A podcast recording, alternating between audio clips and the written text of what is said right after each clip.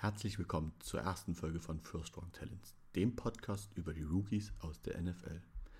Ich bin der Olli und möchte jetzt einmal die Woche mit euch über die Leistungen der Rookies in der NFL sprechen. Das ist die allererste Folge und dazu möchte ich mich natürlich erstmal kurz vorstellen. Ich bin der Olli, bin an sich immer Fußballer gewesen und bin mit RAN NFL eigentlich zum Football gekommen. Ich habe das 2015 dann immer Sonntagabend geschaut, meist nach einem Fußballspiel, das ich hatte, und fand diesen Sport total interessant und begeisternd. Und aus diesem Grund bin ich dann auch die ganze Zeit dabei geblieben. Und 2016 war das, als die Broncos gegen die Panthers gespielt haben, war das dann auch mein erster Super Bowl.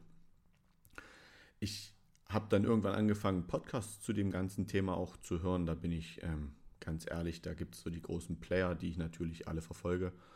Und habe jetzt dann letztes Jahr entschieden, dass ich das eigentlich auch mal versuchen möchte und habe mich da speziell zum Thema der Rookies informieren wollen, weil das wirklich eine Sache ist, die mich schon in den letzten Jahren sehr beschäftigt und begleitet, weil ich angefangen habe, den NFL-Draft auch sehr ausgiebig zu schauen und mich mittlerweile sogar sehr ausgiebig darauf vorzubereiten. Genau, das ist eigentlich der grundlegende Gedanke, wie ich zu diesem Thema kam. Und sonderlich viel mehr gibt es dazu auch nicht zu sagen. Es gibt noch eine Instagram-Seite, die heißt First Round Talents. Da könnt ihr mich jederzeit gern kontaktieren und natürlich auch Nachfragen stellen. Wie soll jetzt so die erste Folge aussehen? Natürlich, das große Thema ist und wird der Super Bowl, der jetzt drei Tage, zwei Tage her ist, entschuldigt. Und da soll es natürlich ausführlich erstmal darum gehen. Da habe ich mich wirklich mit meinem besten Kumpel zusammengesetzt und wir haben die, das Spiel live geschaut. Ich habe nebenbei mir ein paar, ähm, ein paar, ein paar Notizen gemacht zu den Rookies. Ich habe mir die von den Kansas City Chiefs angeschaut und natürlich auch von den Philadelphia Eagles. Und das wird so das erste große Thema werden, worüber ich jetzt gleich sprechen werde. Anschließend ist natürlich auch letzte Woche ganz schön viel passiert in der NFL. Da möchte ich dann noch ein ganz paar Notizen mit euch durchgehen, ein, ein ganz paar News besprechen, die so passiert sind, gerade auch was die NFL Awards angeht und dergleichen. Das wird dann im Nachgang zum Super Bowl kommen und zu guter Letzt wird es noch einen kleinen Ausblick geben. Gerade den Super Bowl möchte ich natürlich auch ähm, mit Statistiken zu den ganzen Rookies ein bisschen untermauern.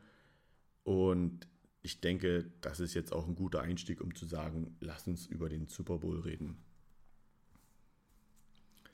Als erstes hat er natürlich mit der Hymne begonnen und da habe ich mir so als erstes notiert, Nick Siriani hat beim Super Bowl ähm, wirklich geweint und Tränen vergossen. Und das ist jetzt überhaupt nicht negativ gemeint, das ist sowas Positives, es hat so eine positive Ausstrahlung gehabt, dass er scheinbar so begeistert ist, dazustehen, im Super Bowl die Hymne zu hören und dieses Spiel erleben zu können. Und das war total ergreifend und schön zu sehen, dass da auch so ein Headcoach, ein gestandener Headcoach wie Nick Siriani ähm, diese Chance hat und das so erreichen kann.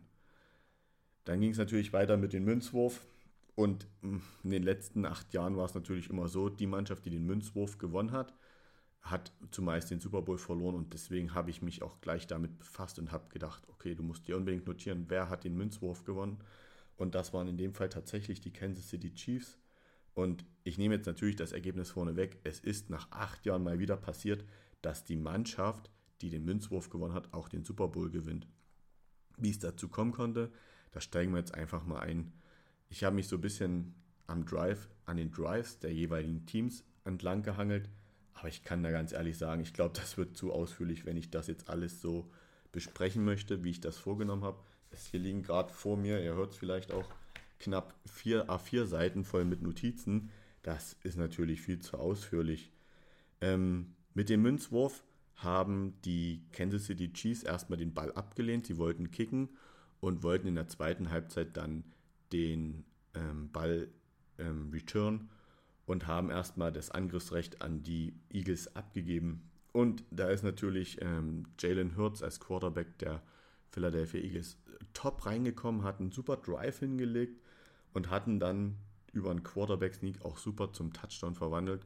Und ich weiß nicht, ihr habt es ja bestimmt alle gesehen, aber diese, dieser Super Bowl war irgendwie ein Super Bowl, der Quarterback-Sneaks. Gefühlt jeden Spielzug, gefühlt jeden Drive war mindestens ein Quarterback-Sneak dabei. Manchmal 3 und 1, 4 und 2. Durch diese Aufstellung, dass die O-Line dasteht, Jalen Hurts dahinter, hinterm Center und dann noch zumeist ein Thailand oder ein zwei Titans, die dann Jalen Hurts über diese Line of Scrimmage drüber schieben. Das war schon Wahnsinn und ähm, wie soll ich dazu sagen, das, das wird ganz spannend nächste Saison zu beobachten, wie viele Mannschaften das ähm, kopieren werden und dazu das so übernehmen, weil das könnte das ganze Spiel in gewisser Weise verändern, denn viele Mannschaften können dadurch wesentlich besser auch kurze Distanzen nochmal überbrücken. Gerade wenn es so um 3 und 1, 3 und 2 geht oder 4 und 1, 4 und 2, kann es passieren, dass viele Mannschaften da sagen, okay, wir nehmen jetzt den Quarterback-Sneak, wir kopieren das der Eagles und versuchen das selber auch mal. Aber auch in diesem ersten Drive, bevor dieser Touchdown gefallen ist, habe ich mir direkt notiert, der First-Round-Pick, der letztjährige der Kansas City Chiefs, macht eigentlich mit dem ersten Spielzug sogar noch einen Tackle for Lost. Ich spreche von Trent McDuffie, immer an Nummer 21 gepickt, hat ähm, da ein Top, Top gemacht, aber es hat halt leider an diesem Drive nicht gereicht, dass er irgendwie zum Stopp kam. Danach sind natürlich die Chiefs, haben das Ding relativ zügig ausgeglichen. Ähm, und das war wirklich so faszinierend, wie auch Quarterback äh, Patrick Mahomes so mit Travis Casey da zusammengespielt hat, der dann zum Schluss auch den Ta äh, Touchdown gemacht hat. War schon, war schon ganz faszinierend, wie beide Teams so stark reingekommen sind. Natürlich, die Plays sind gescriptet, aber trotzdem, wie die reinmarschiert sind, wie die das Spiel übernommen haben, da war sofort Spannung drin, da war sofort Action dabei. Es war total faszinierend. Ähm, dann waren wieder die Eagles an der Reihe. Die haben es wieder gut geschafft. Da wurden sie oftmals auch von Leo Chanel. Ich finde, dieser Spieler, das ist ein Drittrunden-Pick an 104. Stelle gewesen von den Kansas City Chiefs, ein Linebacker. Er hat auch ein Top-Spiel gemacht, wenn er im Spiel war, hat gute Tackles gemacht, war immer präsent, hat auch manchmal wichtige Tackles gemacht, hat es aber dann leider auch oft nicht geschafft, da einen Stop zu schaffen, weshalb dann auch die Eagles natürlich mit 14 zu 7 in äh, den, nächsten, den nächsten Drive beendet haben. Und also das ist jetzt falsch, den übernächsten Drive haben sie dadurch beendet, aber die haben es natürlich zum 14-7 sind sie in Führung gegangen und dann waren die Eagle, äh, dann waren die Chiefs wieder an der Reihe und mussten drei und rausgehen. Eigentlich eine Riesenchance für die Eagles und dann passiert das, was kein Quarterback passieren sollte.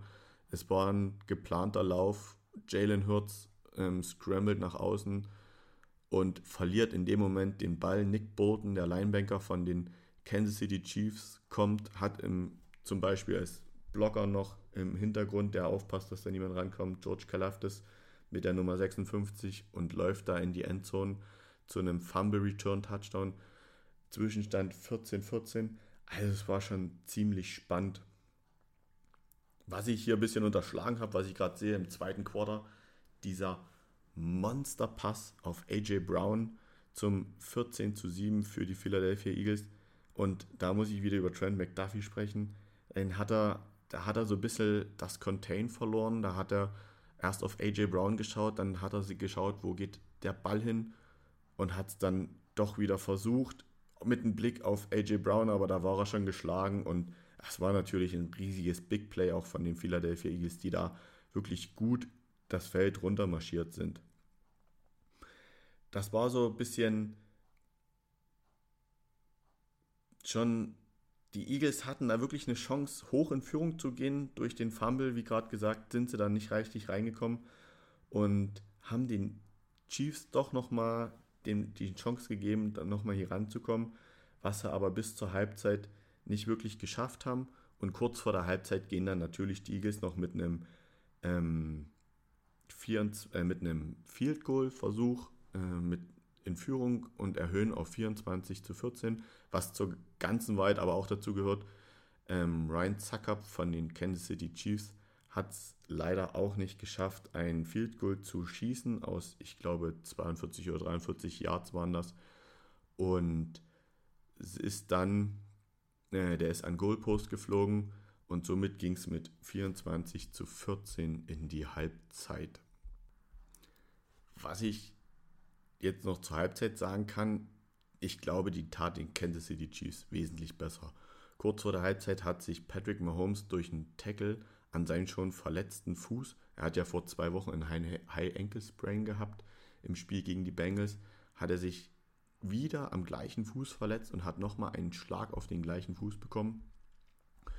Und ich glaube, ich weiß nicht, was sie ihnen da gegeben haben, wie sehr sie ihn getaped haben und so weiter und so fort. Ich habe da, kann mir, ich habe da wirklich keine Erklärung dafür, dass er dann nach der Halbzeit so rauskommt und noch so ein Spiel abliefern kann.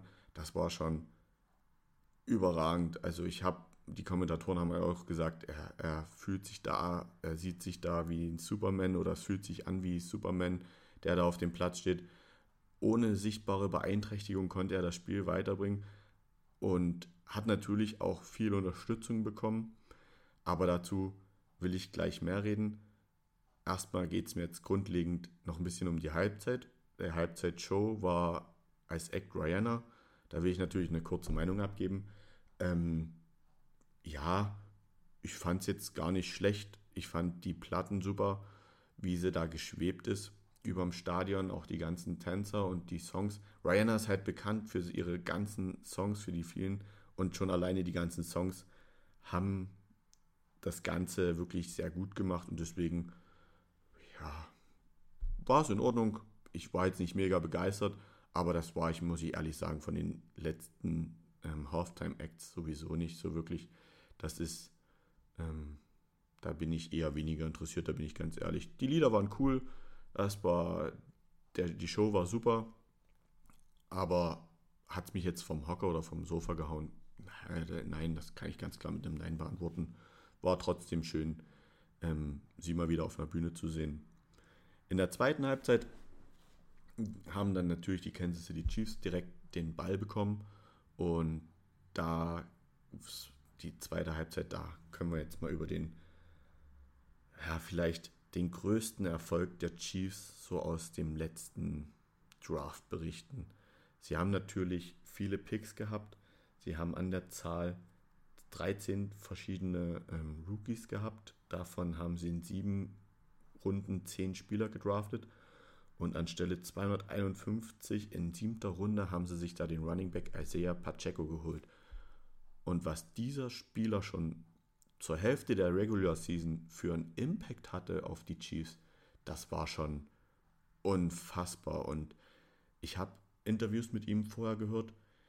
Da wurde er in der Super Bowl-Woche gefragt, ähm, weshalb er ähm, immer den, den Lauf finishen möchte. Das heißt, er geht durch die Leute durch und sobald er eine Lücke hat, nimmt er die und wenn ihm da ein Verteidiger sich in den Weg stellt, er will nicht dann irgendwie zur Seite ausweichen oder dergleichen, er nimmt die Schulter runter und versucht den Verteidiger da auch noch ähm, zu besiegen, ihn zu tackeln, dass er weiterkommt oder halt zu Boden geht.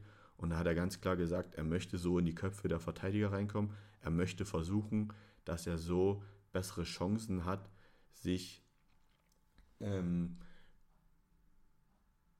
eventuell im nächsten oder übernächsten Lauf dadurch mehr Chancen zu errechnen, da die Verteidiger wissen, oh, das wird hart, hier kommt jetzt demnächst, hier muss ich mich anstrengen.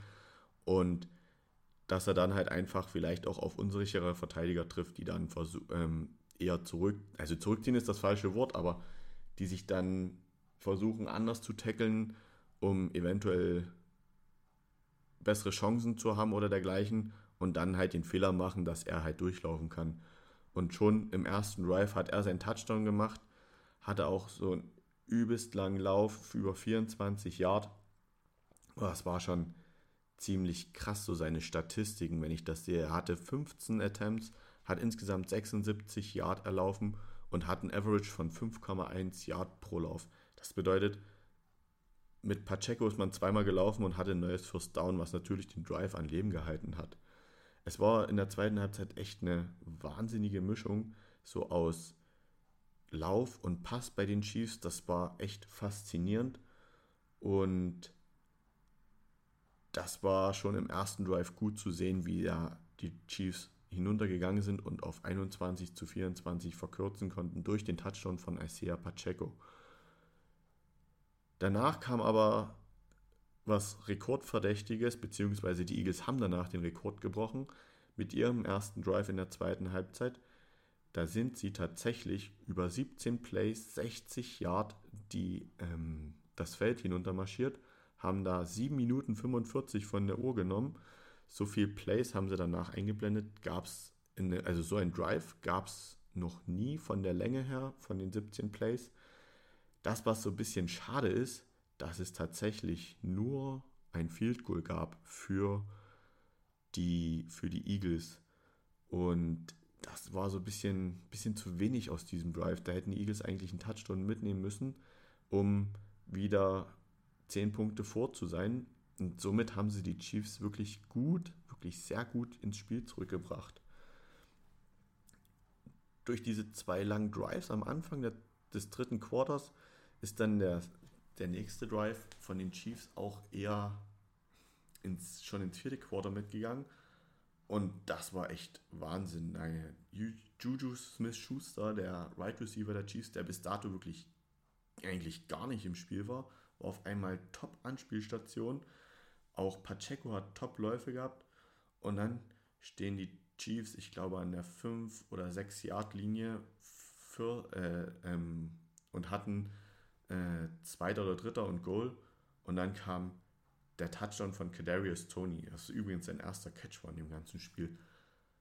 Wahnsinn, wie sie da die Eagles Defense wirklich zerstört haben, also zerstört, richtig überrascht haben. Tony steht als ähm, Outside Receiver auf der rechten Seite von Mahomes ausgesehen, geht in Motion, läuft bis auf Höhe von Kelsey, sein ähm, die Eagles spielen tatsächlich eine Man-Defense, also der Gegenspieler von Tony geht mit. Und ich glaube, das war wirklich ein gutes Zusammenspiel auch von Mahomes, der dann den Verteidiger gut beobachtet hat. Wie Tony hinter, ich glaube daneben stand ähm, Travis Kelsey, wie er hinter Travis Kelsey ist, macht er eine 180-Grad-Drehung. In dem Moment hat aber der Verteidiger schon mit den Verteidigern der Eagles kommuniziert und hat gesagt, hey, passt auf, da kommt gleich jemand drüber in Motion, passt auf den auf. Und in dem Moment wird der Ball gesnappt. Kadarius Tony läuft genau wieder in die entgegengesetzte Richtung komplett frei und erzielt da den Touchdown zum 28-27. Und da hat er, das war also auch von Andy Reid ein Top-Play-Calling. Ich kann es nicht sagen, da fehlt mir tatsächlich, da bin ich ganz ehrlich, mein ähm, American Football Know-how, ob da jetzt Eric Bieniemy der treibende Punkt ist oder ob Andy Reid als Head Coach der treibende Punkt ist. Eric Bieniemy, wisst ist der Offense Coordinator der Kansas City Chiefs. Aber was für ein genialer Spielzug das war. Ich bin jetzt nicht so sportlich, aber selbst ich hätte da stehen können und hätte den ganz entspannt ohne Verletzungen in die Endzone laufen können das war ja so überragend. Also wenn ihr die Chance habt, guckt euch das wirklich nochmal in der Zusammenfassung an. Was für ein genialer Spielzug. Und der wird auch noch ganz wichtig, denn danach hatten die Eagles ihren Drive, sind, ähm, mussten panten mit ähm, und dann ist Kadarius Tony gleich nochmal richtig in Erscheinung getreten, ist den Punt von der, ich glaube, eigenen 30-Yard-Linie zurückgelaufen, fängt den Ball an der 30-Yard will nach links rauslaufen, merkt, dort sind zu viele Gegenspieler, kann noch einen Tackle ausweichen, läuft zur rechten Seite zurück und hat auf einmal sehr viel Wiese vor sich, läuft da 65 Yard hinunter und wird erst an der gegnerischen oder an der, ja, an der gegnerischen 5-Yard-Linie gestoppt und out of bounds gedrückt. Und das hat sich natürlich Patrick Mahomes nicht nehmen lassen. Hat da auch ähm, zwar noch zwei Versuche gebraucht, um wirklich in die Endzone zu kommen. Da war auch ein Lauf von Pacheco dabei, der aber nicht bis in die Endzone ging. Und dann war drei und ich glaube vier oder fünf Yard. Und die Aufstellung war im Prinzip genau einmal die gleiche wie eben bei dem Touchdown, nur einmal seitenverkehrt. Diesmal war es Sky Moore übrigens auch ein Rookie, gedraftet in der zweiten Runde an Position 54, der genau das gleiche Spiel macht wie Kadarius Tony. Er steht dann auf der linken Seite, kommt in Motion, der Receiver wieder, äh, der Quatsch, der Cornerback, Entschuldigung, auch geht mit ihm mit. Und Sky Moore genau das gleiche wie Kadarius Tony. 180 Grad Drehung zurück. Die Verteidigung passt überhaupt nicht auf, wird er zweimal so übertölpelt. Und Sky Moore fängt auch den einzigen Ball für seine 4 Yard und geht damit in die Endzone. Kann ich gleich noch weiter droppen. Ähm, er hat auch noch einen Lauf gehabt über 4 Yard, aber ansonsten ist auch Sky Moore wenig in Erscheinung getreten, was aber auch gar nicht schlimm war, weil dadurch ging es dann, das war dann der Punktstand zum 38, äh Quatsch, zum 35 zu 28. Aber Wahnsinn, wie man, wie die Chiefs da zweimal die Eagles so überrascht haben, so mit dem gleichen Spielzug ausgecallt haben. Also das war schon Coaching auf ganz, ganz hohem Niveau. Das auch so in der Vorbereitung zu sehen, wie die Eagles auf eine Motion reagieren und das alles so klein aus, rauszunehmen, Wahnsinn, das war schon richtig guter Football. Da muss ich aber auch ganz ehrlich sagen, dieser Super Bowl war generell ein überaus spannender und mitreißender Super Bowl. Dann hatten aber die Eagles nochmal ihre Chance, um auszugleichen. Ich meine, sie waren noch acht Punkte dahinter, das reicht ein Touchdown und eine Two-Point-Conversion. Also sind die Eagles, das haben sie wirklich gut gemacht, auch nochmal komplett das Feld runter. Und da hat ähm, Jalen Hurts auch nochmal äh, richtig guten Pass auf ähm, Smith, der kurz, der aufgrund seiner tatsächlich Unfähigkeit war es nicht, aufgrund des Passfangs und wie er da ins Straucheln kommt, musste er leider out of bounds laufen und das war in der 5-Yard-Linie und dann stand Jalen Hurts da und hat sich die Sache natürlich nicht nehmen lassen. Ich finde, wenn man jetzt mal kurz noch das Thema MVP einwirft, Patrick Mahomes, das kann man ja jetzt schon sagen, ist ähm, MVP des Super Bowls geworden. Aber ich finde, das gab es tatsächlich bis jetzt noch nicht so oft, beziehungsweise erst wirklich einmal. Man hätte auch Jalen Hurts hier an der Stelle den Super Bowl MVP geben können. Er hat immer 302 Yards geworfen, hat ein ähm, Passing Touchdown und hat selber noch drei Touchdowns erlaufen für und ist insgesamt sogar 70 Yards gelaufen. Also er hat an sich ein Spiel für 372 Yards gemacht. Das ist schon echt faszinierend gewesen, wie Jalen Hurts die Eagles auch getragen hat. Läuft da in dem entscheidenden Drive auch in die Endzone zum 35 zum 33 und dann kam die Two-Point-Conversion. Und auch da hat sich Jalen Hurts ähm, ein, jetzt muss ich kurz überlegen, nee, doch, der ist, es war kein, es war kein, ähm, doch, ich glaube, das war ein Quarterback-Sneak in die Endzone zum 35-30. Oder er ist nach links raus, durch zwei Verteidiger durch und dann in die Endzone. Äh, ich habe ich jetzt leider nicht mehr ganz so vor Augen. Aber auf jeden Fall, Jalen Hurts kommt in die Endzone, Two-Point ist gut und Ausgleich zum 35 zu 35. Das, was ein bisschen schwierig war, ist, dass sie ne, den Chiefs noch knapp fünf Minuten oder ein bisschen mehr als fünf Minuten Zeit gegeben haben, um selber wieder ein Field Goal Range zu bekommen. Und dieser Drive von Patrick Mahomes war überaus gut. Er hat gepasst, er hat laufen lassen, er hat gepasst, er hat laufen lassen. Pacheco hat da einen übelsten Hit abbekommen von Gardner Johnson, konnte aber anschließend weitermachen, musste für ein Play runter. Da kam der Pass, dann ist er gelaufen und dann kam der Lauf von Patrick Mahomes.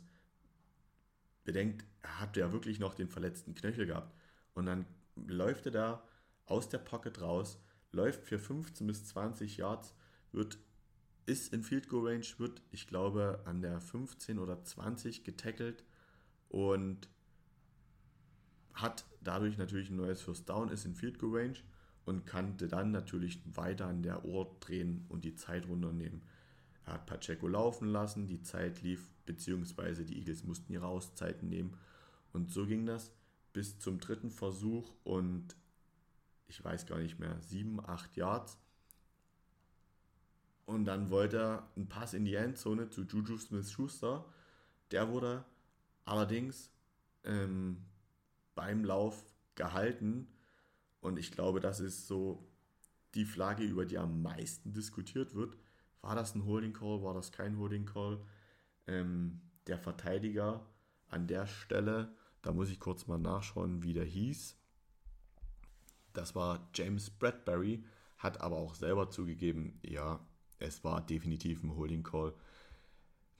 Ich glaube, das ist so eine Entscheidung, die wird bei zehnmal der gleichen Einstellung, wird die vielleicht sechs, sieben Mal geworfen und die anderen Male kommen sie durch, vielleicht sogar noch geringer geworfen.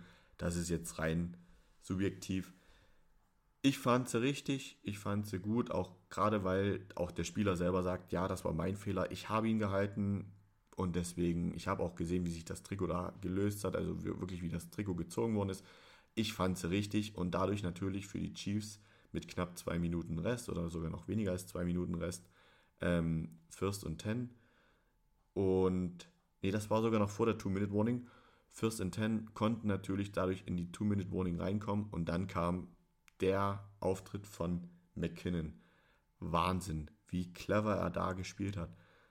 Hat den Lauf über links, kommt eigentlich in die Endzone und kniet kurz vor der Endzone ab, um ein neues First Down zu bekommen, um dann für Patrick Mahomes eigentlich nur noch die Möglichkeit zu geben, kniet zweimal ab. Wir nehmen den ich glaube, das war dann der natürlich der vierte Versuch. Wir nehmen das Field Goal und haben den Eagles mit noch, ich glaube, 10, 9 oder 8 Sekunden nochmal den Ball gegeben. Jalen Hurts konnte wirklich nur noch, wirklich nur noch einen langen Pass schlagen. Es sollte äh, schlagen, vor allem werfen. Ich glaube, das sollte eine Hail Mary werden, aber die Hail Mary, die, da mussten ein paar Briefmarken und ein paar Brote mitgegeben werden. Die ist irgendwo mitten im Feld gelandet, da war gar kein Druck dahinter. Und somit sind die Kansas City Chiefs mit 38 zu 35 Super Bowl Champion geworden. Und echt faszinierend, wie sie das geschafft haben. Ich habe euch ja gesagt, ich will noch ein bisschen auf die Rookies schauen. Wie gesagt, Leo Chanel als Linebanker hat ein Top-Spiel gemacht. Der hat insgesamt sechs Tackle, vier Solo, zwei Assists, ein Sack, ein Tackle for Loss. Wahnsinn, war kurzzeitig auch mal verletzt, hat da einen Hit abbekommen, war aber nach ein paar Spielzügen schon wieder auf dem Feld. Joshua Williams, Cornerback, gedraftet in der, jetzt muss ich kurz schauen, Joshua Williams, vierte Runde, 135. Pick, hat auch vier Tackles, drei Solo, ein Assist. Trent McDuffie, First Round Pick an Stelle 21, fünf Tackles, drei Solo, ein Assist. Jalen Watson, auch ein Cornerback, gedraftet in der siebten Runde an Position 243, sogar noch kurz vor Pacheco. Hat drei Tackles und alle selbstständig gemacht. Also es waren schon ziemlich krasse Stats. Trent McDuffie sagt NFL und auch ESPN hat noch einen Forced Fumble. Die meinen die Situation, glaube ich, gegen Miles Sanders. Das Problem ist, dadurch, dass der Call zurückgenommen wurde, wurde musste diese Statistik eigentlich auch zurückgenommen werden, aber das war es leider nicht. Also ich kann mich nur an den einen Fumble erinnern von ähm, Jalen Hurts. Alle anderen wüsste ich jetzt nicht, dass es da noch einen gegeben hat, aber ihr könnt es mir natürlich auch jederzeit gern schreiben. Ich hau die Internet, Quatsch, die Internetseite nicht, die Instagram-Seite von First Round Talents natürlich noch mit in die Show Notes. Was hier auch ist, von den Philadelphia Eagles. Ich habe wirklich intensiv geschaut. Ich habe auch nach ähm, Statistiken geschaut, aber leider hat von denen niemand groß gespielt. Ich kann aber erzählen, zum Beispiel Jordan Davis war der First-Round-Pick an 13. Stelle. Wie ihr sicher wisst, den zweiten First-Round-Pick, den sie letztes Jahr hatten, haben sie ähm, getradet zu den New Orleans Saints. Das bedeutet, sie haben dieses Jahr nochmal zwei First-Round-Picks. Ähm, weil sie von den Saints den diesjährigen bekommen haben. Dazu komme ich aber in den nächsten Folgen. Das wird so, kann ich jetzt schon mal sagen, darüber, darum werde ich mich in den nächsten Folgen kümmern und euch dann nochmal ein bisschen was zu, ähm, zu quatschen geben. Ansonsten Nakobe Dean, Linebanker, Cam Jungs als Center hat gar keine Chance gehabt, weil natürlich Jason Kelsey, der Bruder von Travis Kelsey, Ähm, was auch so eine Story vom Super Bowl war, dass das erste Mal überhaupt zwei Brüder gegeneinander gespielt haben. Zwar nie direkt, weil beide in der Offense spielen, aber er wurde auch schon liebevoll der Casey Bowl genannt. Finde ich jetzt nicht übertrieben, ist halt einfach die Story, die die NFL bei so einer Situation immer schreibt. Wie gesagt, die Philadelphia Eagles hatten eigentlich ein übelstes Top-Team und hatten mit über 70 Sacks die ganze Saison über eigentlich eine richtig, richtig starke Defense. Nur das, was sie überhaupt nicht geschafft in dem Teamspiel. Und das ist das, was man ihnen so ein bisschen vorwerfen kann, ist, dass sie nicht zu Patrick Mahomes durchgekommen sind. Entweder ist er selber gelaufen, was jetzt nicht so oft vorkommt, aber die Offensive Line hat so gut gehalten und hat da so viel Plays ermöglicht, dass es echt schwierig war, da überhaupt ähm, an Mahomes ranzukommen und ihn zu sacken. Deswegen, es gab im ganzen Spiel nur zwei Sacks und die waren beide auf Seiten der Chiefs gegen die Eagles. Also Jalen Hurts wurde zweimal gesackt, aber das war, das, das muss man so ein bisschen den Eagles vorhalten. Das, was richtig gut war, dieser Super Bowl wurde nur durch kleine Fehler entschieden. Es gab einen kleinen, größeren Fehler. Ich meine, Fumbles gehören für mich bei dem Spiel einfach dazu. Dass natürlich daraus direkt ein Touchdown folgt, ist ungünstig. Wenn sie den Drive, die Eagles, zu Ende bringen, dann können sie da nicht nur mit 7, sondern mit 14 Punkten in Führung gehen. Ist nicht gewesen, so verstand es 14-14. Also war es für mich im Groben und Ganzen ein unfassbar spannender Super Bowl und ich war echt begeistert von diesem Spiel.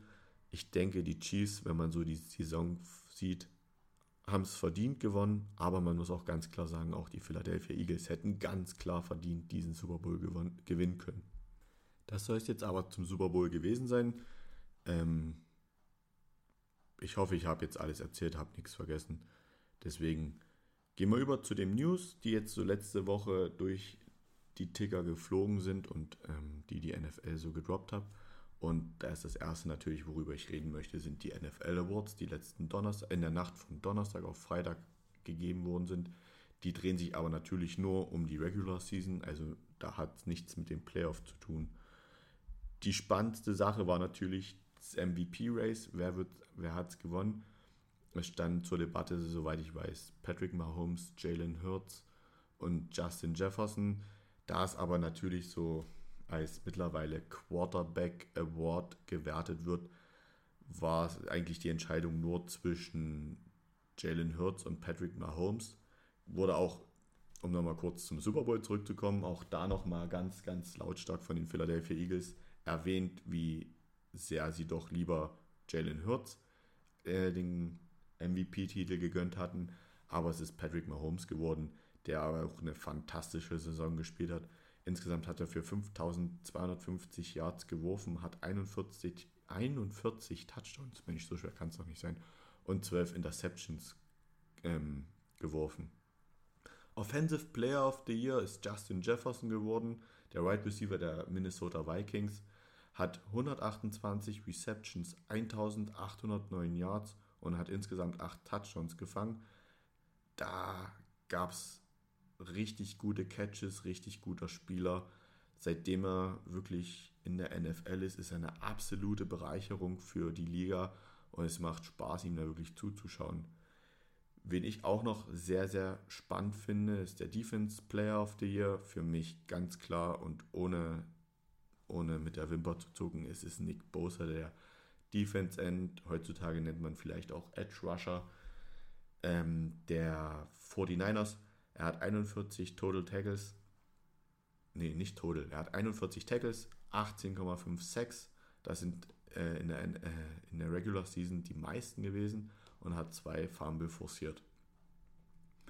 Jetzt kommen wir zu den Rookies. Ist so die, die Kategorien, für die ich mich sehr interessiere. Da haben wir den Offensive Rookie of the Year. Das ist Garrett Wilson geworden, Wide right Receiver der New York Jets hat 83 Receptions, 1103 Yards und 4 Touchdowns. Und wenn man bedenkt, was eigentlich in New York los war, mit, hat ja, glaube ich, mit drei Quarterbacks zum Schluss zusammengespielt. Zach Wilson, ähm, jetzt muss ich kurz überlegen, wie die anderen beiden heißen. Da gab es ja dieses riesige Thema. Moment, ich schaue mal kurz nach, wie die anderen beiden heißen. Das waren Mike White und Joey Flacco. Er hat ja mit allen drei zusammengespielt. Und als Receiver trotzdem 83 Pässe zu fangen, das ist schon stark. Und das, er ist wirklich im ersten Jahr gewesen. Also ich denke, das ist auch verdient. Mit ihm standen noch Kenneth, Kenneth Walker, der Running Back der Seahawks. Und jetzt muss ich tatsächlich auch nochmal überlegen. Ähm, da schaue ich auch nochmal nach, wer der dritte war. Das habe ich jetzt leider mir nicht notiert. Es waren natürlich ähm, Kenneth Walker, wie gesagt, und Brock Purdy. Sorry, Leute. Ich habe so viel Sachen in den letzten Tagen gemacht für diesen Podcast. Ich habe das echt alles. Beim nächsten Mal werde ich mir sowas notieren. Also wie gesagt, Kenneth Walker, Brock Purdy. Brock Purdy ist natürlich eine übelste Story, die ihr sicher alle gehört habt. Er war der letzte Pick im letztjährigen Draft, der sogenannte Mr. Irrelevant. Wahnsinn, was er noch abgeliefert hat für die 49ers. Aber ich finde, Garrett Wilson ist dadurch, dass er die ganze Saison gespielt hat, wirklich verdient Offense Rookie of the Year geworden. Defense Rookie of the Year geht auch zu den New York Jets. Das war Source Gardner, Cornerback. Für alle, die dies nicht wissen, die Spieler sind zuständig, dass die Receiver nicht ihre Pässe fangen können. Also die verteidigen die Receiver. Hat 51 Tackle, 20 Interce Quatsch, 2 Interceptions und 20 Pässe defended laut den Statistiken. Und da muss ich jetzt ganz klar sagen, ich beruhe mich auf den Statistiken der NFL. Das ist auch ein Wahnsinnsplayer. Ich habe, glaube ich, mal gehört, wenn die Quarterbacks in seine Nähe, in seine Nähe werfen, könnten sie auch jeden Ball auf den Boden werfen und hätten dadurch ein besseres Quarterback-Rating, als wenn sie in seine Nähe werfen. Kommen wir zum Coach of the Year. Für mich ganz klar, und da führt auch nicht wirklich viel an ihm vorbei, Brian Dable, Head Coach der New York Giants. Er hat die Giants übernommen vor der Saison. Das werde ich auch gleich nochmal ein bisschen ähm, genauer erläutern, weil bei einer späteren News ist es nochmal ganz wichtig. Ähm, merkt euch auch den Namen, Brian Dable. Und hat sie einfach mal komplett umgedreht, hat einen 9-7-1-Rekord, ist mit den Giants in die Playoffs eingezogen, hat in, den ersten, in der ersten Playoff-Runde die Minnesota Vikings als Gegner, die eigentlich ziemlich gut waren die Saison über. Klar, viele Spiele immer nur mit so einem Score-Unterschied gewonnen, aber trotzdem besiegt sie in der, in, im, ersten, im ersten Spiel der Playoffs, in der Wildcard-Round und verliert dann allerdings gegen die Philadelphia Eagles. Und da muss ich schon sagen, das war dann schon eine ganz schön deutliche Niederlage mit 38 zu 7. Also das war schon nicht ganz ohne. Dann kommt der Comeback Player of the Year für alle, die sich weniger damit auseinandersetzen. Da geht es vor allem um Spieler, die aus einer Verletzung zurückkommen.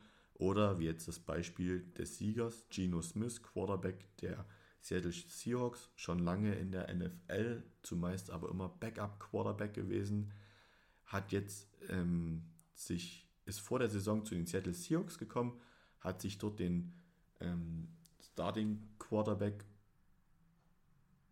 Position geholt im Duell gegen Mensch, ich als Seahawks-Fan muss das natürlich wissen. Das war der Trade, der Russell Wilson beinhaltet hat. Der Quarterback der ähm, Broncos, Drew Luck, hat sich gegen ihn durchgesetzt und hat für 4282 Yards, 30 Touchdowns, 11 Interceptions geworfen und hat die höchste Completion Rate aller Quarterbacks in 2022 mit 69,8%. Also 69,8% seiner Bälle sind beim Receiver oder beim Tight End oder wo auch immer angekommen. Der Assistant Coach of the Year für mich auch steht außer Frage. Es geht an die Miko Ryans, San Francisco Defense Coordinator.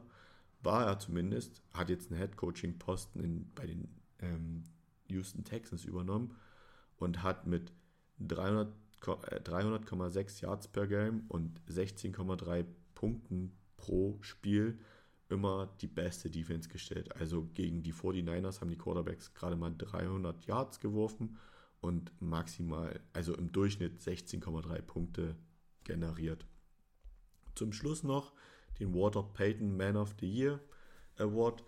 Der geht an Doug Prescott Was ist der Walter Payton Man of the Year Award? Das ähm, ist die Auszeichnung für besondere ähm, Stiftungen beziehungsweise für soziales Engagement. Das honoriert die NFL jedes Jahr. Da gibt es auch viele Spieler in allen 32 Mannschaften, die sich daran beteiligen, die ihre Stiftung haben oder ihre Foundation. Und bei der Walter Payton Man of the Year ähm, Nominee gibt es aus jedem Team genau einen Spieler, der dafür nominiert wird. Dieses Jahr hat Doug Prescott gewonnen mit seiner Fate Fight Finish Foundation, die sich in Texas und Louisiana um psychische Gesundheit und Sensibilisierung im Kampf gegen Krebs widmet. Und durch diese Auszeichnung erhält er eine Spende von 255.000 US-Dollar für eine Wohltätigkeitsorganisation seiner Wahl. Was ich hier noch mit aufgeführt habe bei diesem Award ist ähm, der NFL-Moment des Jahres, der NFL-Moment of the Year. Und Leute, den müsst ihr euch, wenn ihr es nicht gesehen habt, nochmal anschauen. Das war Justin Jeffersons Catch gegen die Bills. Der One-Handed Catch, wo er gegen den, glaube Cornerback oder Safety den Ball zwischen seinen Händen mit einer Hand noch wegfischt und ähm, den Catch vollführt. Also wer den Catch nicht gesehen hat, geht zu YouTube, schaut ihn euch an. Den muss man wirklich gesehen haben. Kommen wir weiter zur Pro Football Hall of Fame. Ich denke, da werden auch einige Spieler von denen, die ich gerade genannt habe, eventuell mal landen. Da hat die NFL auch die ähm, Class für 2023 genannt. Ron Barber, Cornerback und Safety der Tampa Bay Buccaneers. Daryl Reeves ähm, war Cornerback der Jets, Bucks und Patriots. Joey Thomas, Joey Thomas, Left Tackle der Browns, war der dritte Pick im Draft 2007. Und übrigens Daryl Reeves, der Cornerback, gerade genannt für die Jets, Bucks, Patriots und Chiefs, war im gleichen Jahr der 14. Pick, also aus der 2007er Draft Class. Wurden jetzt zwei Spieler für die ähm, Hall of Fame nominiert. Zach Thomas, Zach Thomas, Linebanker der Dolphins und Cowboys, ähm, war Viertrunden-Pick 1996. Quatsch, war der vierte Pick 1996. Manometer. Und hat in seiner Karriere 1734 Tackle, und das sind die fünf meisten ähm, in der NFL-Geschichte gewesen.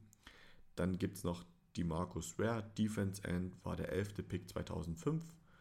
Und Don Coriel als Coach der St. Louis Cardinals und San Diego Chargers, für die er 14 Saisons gecoacht hat, hat einen Rekord von 111 Siegen, 83 Niederlagen und einen Unentschieden und war aktiv von 1973 bis 1986.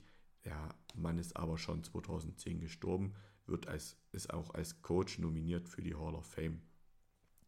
Dann haben wir noch Chuck Hawley, Linebanker, der, entschuldigt bitte, wenn ich Linebanker sage, das ist natürlich ein Linebacker. Ich habe aber echt Probleme der, bei der Aussprache, lyncht mich nicht dafür war siebter Pick 1958 schon, hat ein Super Bowl mit den Dallas Cowboys gewonnen. Und warum ich, erzähle ich das? Er hat äh, auch den Super Bowl MVP-Titel erreicht, ist aber nicht in dem Jahr, als er den Super Bowl gewonnen hat, sondern das Jahr davor, im Super Bowl Nummer 5, hat er es geschafft. Und als bisher erster und auch bis heute einziger Spieler der unterlegenen Mannschaft. Also er hat ihn damals nicht gewonnen, aber aufgrund seiner Leistung als Defense-Player hat er den MVP-Titel erreicht. Die letzten beiden sind noch Joey Klecko, Defense End, Defense Tackle. Ich weiß nicht, ob ich den Namen richtig ausgesprochen habe. Ähm, der Jets, der hatte 78 655 Spiele gespielt und war von 77 bis 88, 1977 bis 1988 aktiv. Und zu guter Letzt Ken Riley, Defense Back der Bengals, war auch für 15 Saisons aktiv, aber schon von 1969 bis 83.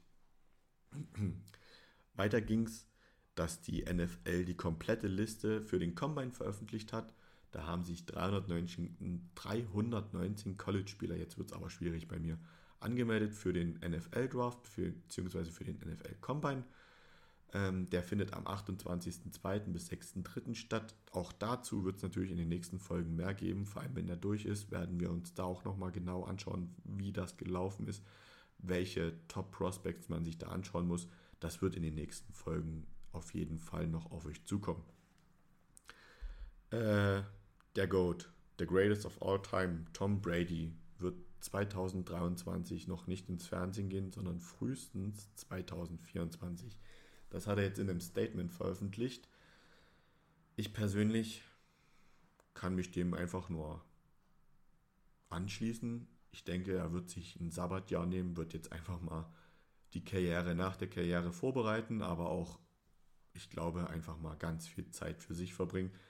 Durch seine 23 Seasons, die er in der NFL verbracht hat, hat er natürlich viel Freizeit opfern müssen und ich glaube, das wird er sich jetzt in dem Jahr einfach nachholen. Hat aber auch gesagt, er möchte auf jeden Fall sich auch gut vorbereitet sehen und vor gut, gut vorbereitet wissen und deswegen möchte er auch da ähm, sich die Zeit dafür nehmen. Ich gönne es ihm, ich finde seine Karriere unfassbar wenn man auch die Story dazu sieht, 199. Pick im Draft 2000 und hat es geschafft, sieben Super Bowl-Siege zu erreichen. Mehr als jede Franchise bis jetzt zusammen. Oder, je, nee, zusammen ist falsch, aber mehr als jede. Ähm, er hat ein Super Bowl mehr als die beste Franchise und das sind die Pittsburgh Steelers, die sechs Super Bowl-Siege haben. So rum meine ich das.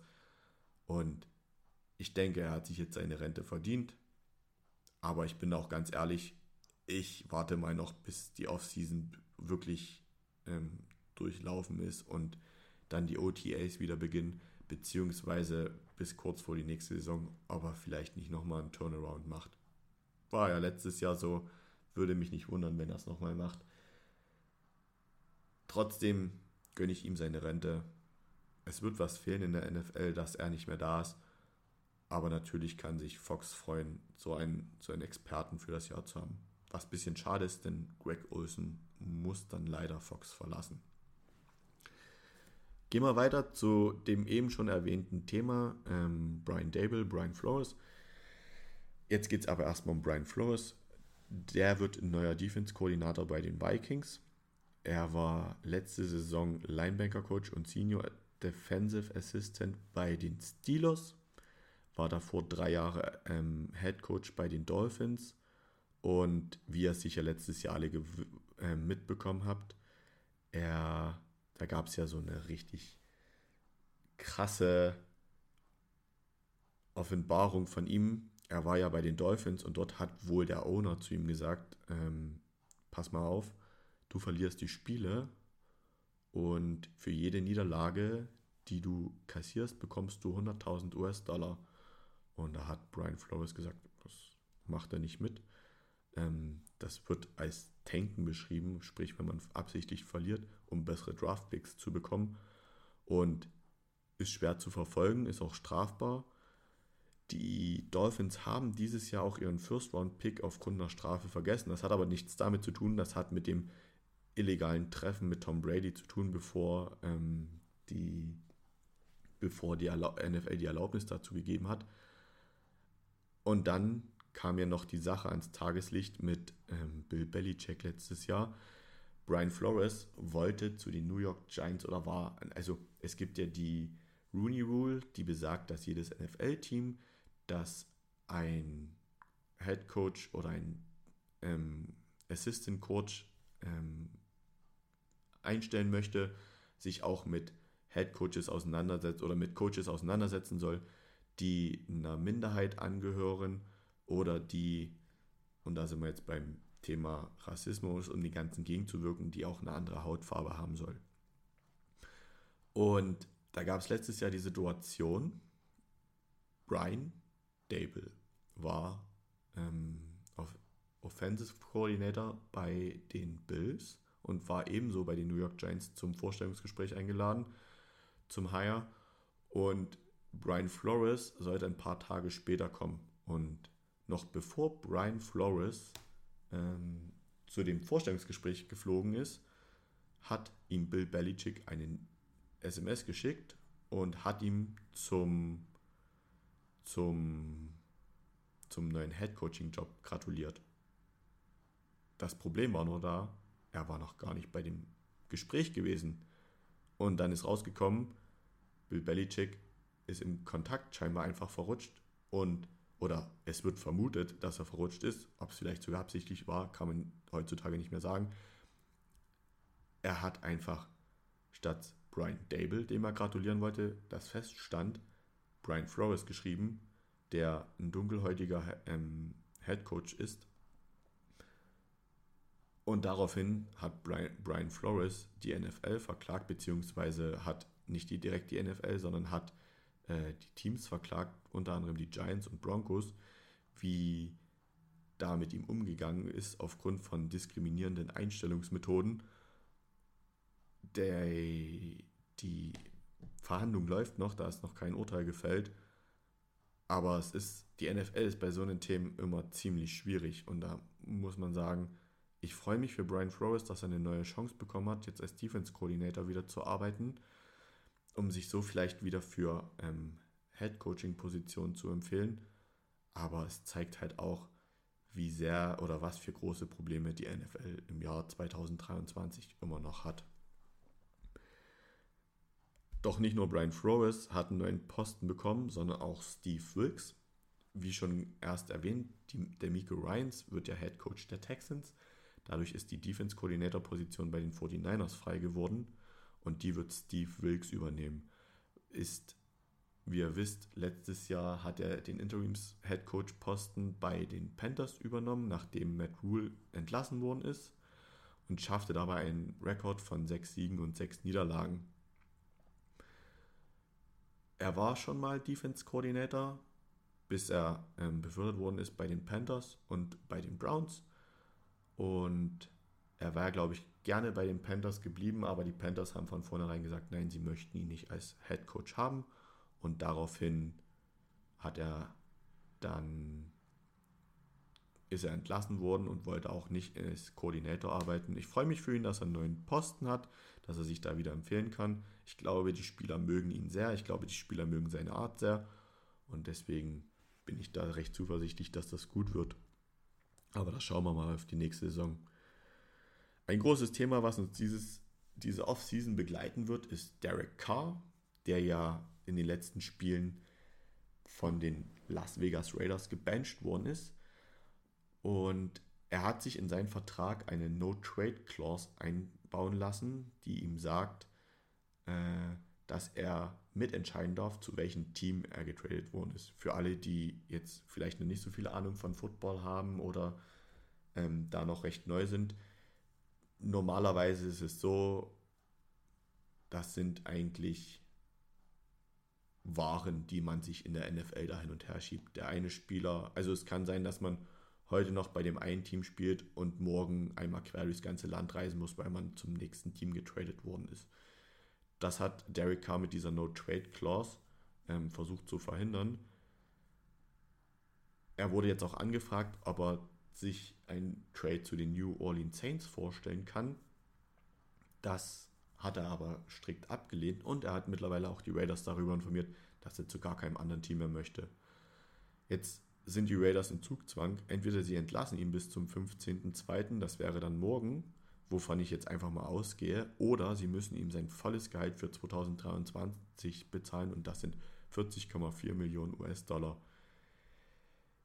Ich denke, das werden die Raiders nicht machen. Die werden Derek Carr entlassen und dann wird es ganz spannend, wo Derek Carr nächste Saison als Quarterback unterkommen wird.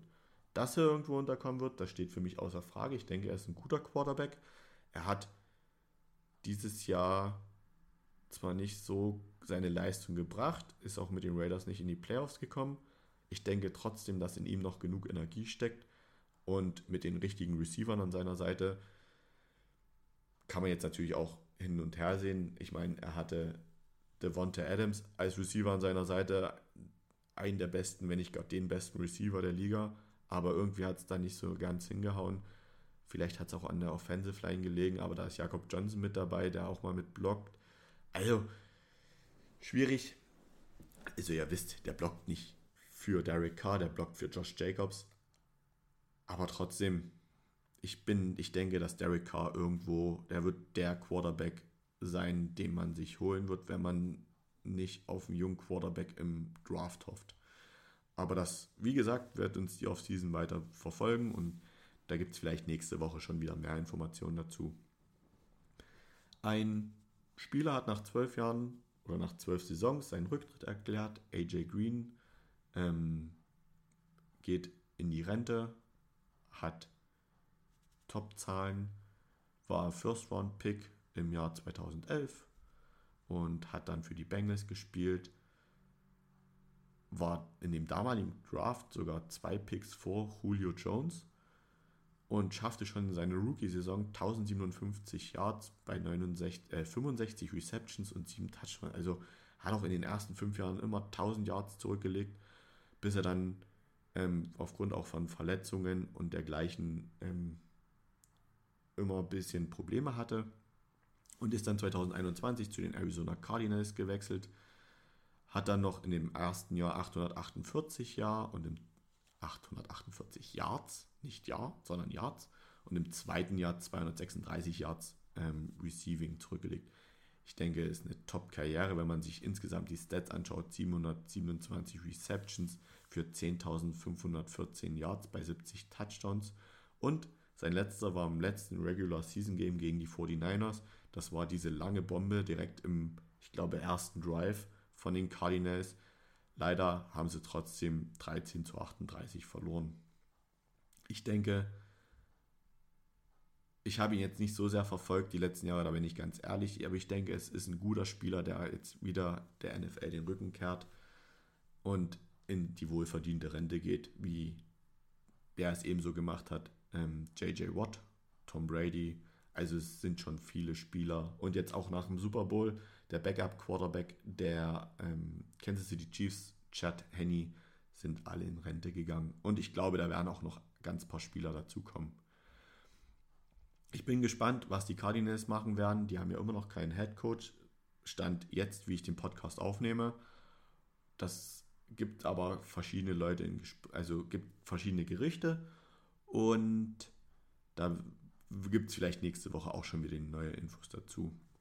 Und dann, was natürlich alle Football-Fans in Deutschland begeistert, ist, ähm, dass zwei NFL-Spiele nach Deutschland kommen werden. Das wisst ihr ja. Aber jetzt gibt es die Gerüchte oder so die ersten News, dass wohl beide in Frankfurt ausgespielt werden. Darüber hat wohl die Bild als erstes berichtet. So sehr ich diese Zeitung nicht mag, bei so einen Sachen ist sie dann doch meist gut informiert was ja schon feststeht, auf jeden Fall die Chiefs und das ist natürlich überragend, dass der Super Bowl-Sieger nächstes Jahr oder dies, also nächste Saison, dieses Jahr nach Deutschland kommen wird und die New England Patriots und die angeblichen Gegner sollen die Bears und die Saints sein. Das sind gute Paarungen. Quarterback der Bears, Justin Fields. Bei den Saints war ja Derek Carr im Gespräch. Ich glaube nicht, dass er dorthin geht. Da schauen wir mal, was sich da machen wird, tun wird. Aktuell sind sie ja mit ihren Quarterbacks eher weniger zufrieden, weshalb sogar geglaubt wird, dass im Draft schon ein Quarterback picken werden. Schauen wir mal. Das wird sich die nächsten Folgen alles so ergeben. Soweit soll es das zur ersten Folge eigentlich schon mal gewesen sein. Ich hoffe, ihr seid mit meiner Leistung zufrieden. Da könnt ihr mir gerne ein Feedback dalassen. Wie gesagt, Instagram. Die Seite werde ich euch mit in die, in die Show Notes hauen. Wie soll es jetzt mit dem Podcast weitergehen? Warum mache ich den eigentlich zum Ende der Saison? Ganz einfach, weil der Ende der, das Ende der Saison natürlich auch immer direkt ein Anfang ist. Ein Anfang zu schauen auf die neue Saison. Und genau das möchte ich machen. Doch erstmal in den nächsten Folgen soll es tatsächlich mehr darum gehen, wie haben denn die Rookies, und ich muss da jetzt nochmal was dazu erwähnen. Es soll natürlich um die Rookies aus ähm, der ersten Runde gehen. Ich kann mich nicht auf über 260 Spieler konzentrieren, das ist utopisch. Ich möchte mich vor allem auf die Rookies, die vermeintlich besten Rookies jeden Drafts konzentrieren, immer die aus der ersten Runde.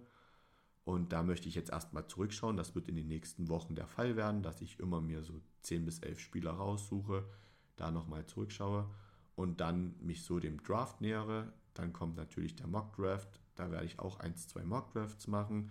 Also so meine Vermutungen, welcher Spieler an welcher Position gepickt wird. Der Combine wird ein großes Thema. Was haben die Spieler für Werte?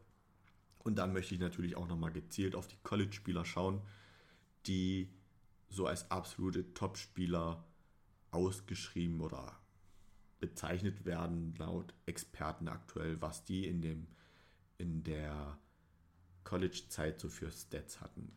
Darum soll es jetzt in den nächsten Wochen gehen. So, wie gesagt, ich hoffe, euch, hat dieser, euch gefällt dieser Podcast. Lasst mir gerne Feedback da, was ich besser machen soll, wo ich noch ein bisschen dran arbeiten muss. Ich weiß, da gibt es bestimmt sehr viel, aber solange es konstruktive Kritik ist, habe ich da nichts dagegen. Also, an dieser Stelle wünsche ich euch jetzt noch eine schöne Woche und dann hören wir uns in einer Woche wieder. Vermutlich Dienstag oder Mittwoch. Bis dahin, macht's gut.